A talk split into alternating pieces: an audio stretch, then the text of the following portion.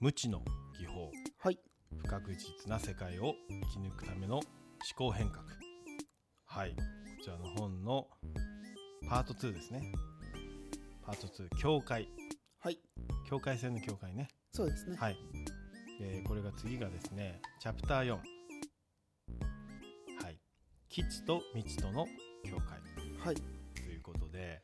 そうですね。うんえーっと、まあこれ全部でパート3つに分かれてて、はい知ってるは危険だよ。うんだから知らない方に行きましょう。はいで今、境界まで来て、最後はその知らないのところに飛び込みましょうはいっていう順序なんですけど、この境界線の時、うん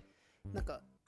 ギリギリのラインが一番怖いじゃないけど、うんこれをどう乗り越えていくのかの前にこの境界線で人はどんな反応してしまうのまあ、かを、何が起きてるのかねそ境うで界す線でねううんん、ちょっと見てみましょうと。はいまあ、さっきね基地と未知とのね、うん違いなんかも話したけどはい。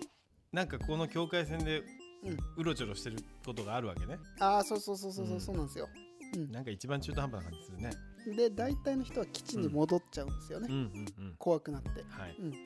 まあ未知が怖いからいや、うんまあ、めっちゃ怖いですよね。なはいでもそれを恐れずにってとこなんだけどそうでじゃすあ。この境界線の話はい。結局、未知との境界線に立った時に、うん人は何を思うかっていうと、大体恥ずかしくなるか怖くなるんでますよあね。そうだよね恥をかきたくないっていうのがさ、うん。やっぱ働いてしまって、うん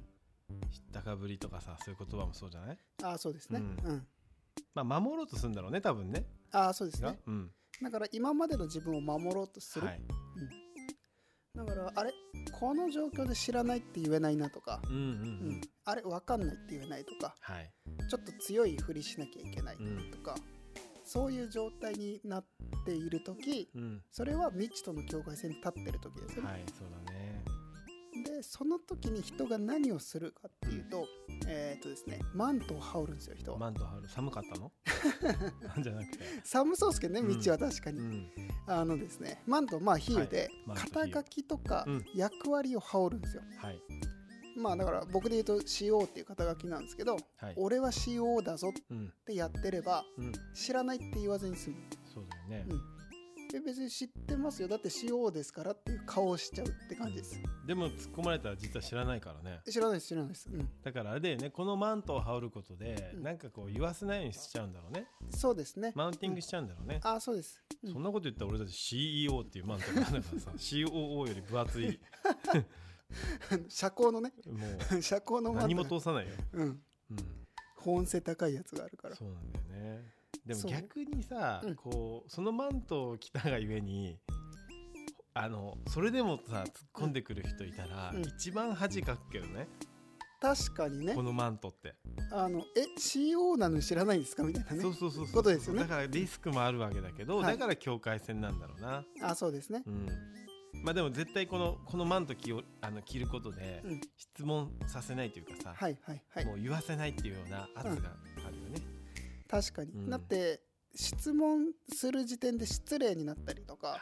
えそんなこと聞いてくるのっていう、うんあるじゃないですかそそ,、うだねんなことまで質問してくるの問題ね、うんはいでそういう空気も出せるし、質問してくるなんてバカだよ、みたいなね、えうん調べたのって言っちゃうとかはいね、うん嫌なやつだな、いろいろあるよね、これね、うん防御するためにうねん。防御方法はなんかいくらでもある気はしますようねん、あのー俺あれも気になるのよ。打ち合わせ中とかにさ、こう腕組みする。よくあるじゃないですか。わかりますわかります、うんうんあとあの後ろにグッて持たれるはい。人もいますよね、うんなんか距離取ろうとでしすてよね。うんそうね。ううんん。背もたれにね。うんであれがすごくこう、まあマントにも近い部分あるのかなと。あのあると思いますなんうかん心理学でもありますよね、うん、あるある。あのまあ自分をね、精神的にねそうだよね。防御する不安っていうに感じた時にね、そうそうだから結構さ、うんこう、まあ話がこう、うん混沌としててさ、でこう相手がねこう腕組みなんか始めると、うんあちょっとそういう心理状況なのか、はいはいまはあだい、からここで言うとこの、あマントが、うんマントをこあうるなあ着用されたかなっていうかさ、うん、そうそうだからうちのメンバーにはまあその腕組みしない方がいいよとかね、まあ要はうちではやっぱりさこの、それこそ無知であることは別に恥じゃないというふうに言ってるわけだから、そうですね、まあ、それやめた方がいいよっていうのはね、こう伝えてるけど、まあ、どうしてもこうね心理的に出ちゃうもんだよね。あとね最近の打ち合わせであるのは、うんあれですねパソコン開くとうん、目の前に壁できるのでああ1枚あの一枚あるんですよ。壁がねうん、防御するわけねそうれでそねうそうだから僕たまにやるのはちゃんと喋るっていう時あえてはいパソコン閉じててはいその分前のめりになって喋ったりはしますけど、はいあれ結構距離作ってるとうんうんうん2枚壁あるじゃないですか、はいお互いにパソコン開いてたら、あれは大きいなとは思いますね、パソコンで何やってんだってねそうそうそうそう相手も気になっちゃうようねん、うんすんげえ忙しいのかなとかねあるある絶対あるでその辺はやっぱね、うんどうしても心理的なブロックをそうだねうん確かにマントに近いですよねそれねうんあそれこそ、うんもう塾講師だった時に、はいえっ、と僕は何もなかったんですけどよく、えー、と新人の、うん本当に大学生うんでうんうんバイトうでんバきイたトでき子るにうん一番最初にあの課される課題って、うん教団から降りるなんですよはいはいはいはい教団って一段上がってるもん一ね段高いんですよあれはだから生徒との間に壁があるようなもんだよなそうですうそこから降りることがまず、うんえー、と教室に慣れたっていうことのサインなんですよんねなるほど降りるの怖いんだよね怖いですきっと先生もねうん最初絶対怖いです、そうかお前を先生とは認めてないぞとかああそうですそうですそういう無言のプレッシャーを生徒から感じるわけだうんでも一段上に立ってれば、自然にあの上から下の目線になるので、うんうん言いやすいんですようんはい「お前宿題やってんのか?」って言いやすいんですけど、うん同じ目線に立って言えるっていう話なんですよね、なるほどえー面白いねそれもだマント剥がす感じだねうん、ああそうです、脱がす感じだねうん、うんそういうのはすごいありますねなるほどねうんだからどうしてもね、うんうん、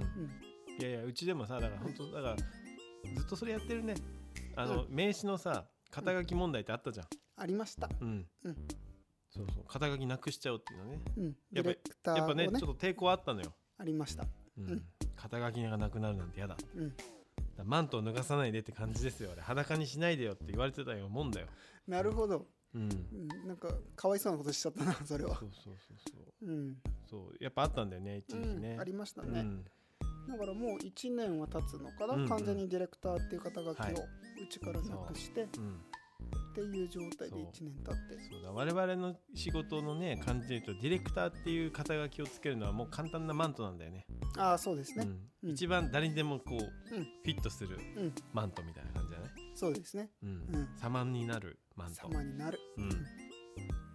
それをね撤廃しようということでね、そうですねうん、取り組んできたけどまさにだなうん、んだからそういうなんでしょうね肩書きとかはい役割っていうものが未知の世界にはいの、まあ、境界線ですよね、うん立った時にどうしてもそれを羽織りたくなるはい、それを羽織れば、えっと、それ以上進まなくて済むとか、うんもしくは進んでるふりができるとか、はなんかもしくは基地の世界に戻っても、はいまあ、そういう肩書きの人だから、よしよかったこれが正しいんだみたいなはい相手からの信頼も得れるみたいな、なんかまあ本当に疑似安定じゃないけど、はいそういう感覚にどうしてもなってしまそううですねそこが結局未知と基地の両境界なので、うんえっとそこで一回止まれるかどうかですよねマント羽織って帰らずに、うんあ自分今恥ずかしいと思ってるなとか、怖いと思ってるなっていうのをちゃんと理解することがまず大事ですよね、はいじゃないとそこから先なんて絶対進めないんで、うんううんんなので、まあ、この本でこの先お話ししていくのは、はいじゃあ今基地と未知の境界で、うんマント羽織ろうとしちゃったはいけどそのマント一回捨てましたと、うんっていう状態からじゃあその先に何があるのかっていう話はこの後にはいまたしていきますっていうところですかね。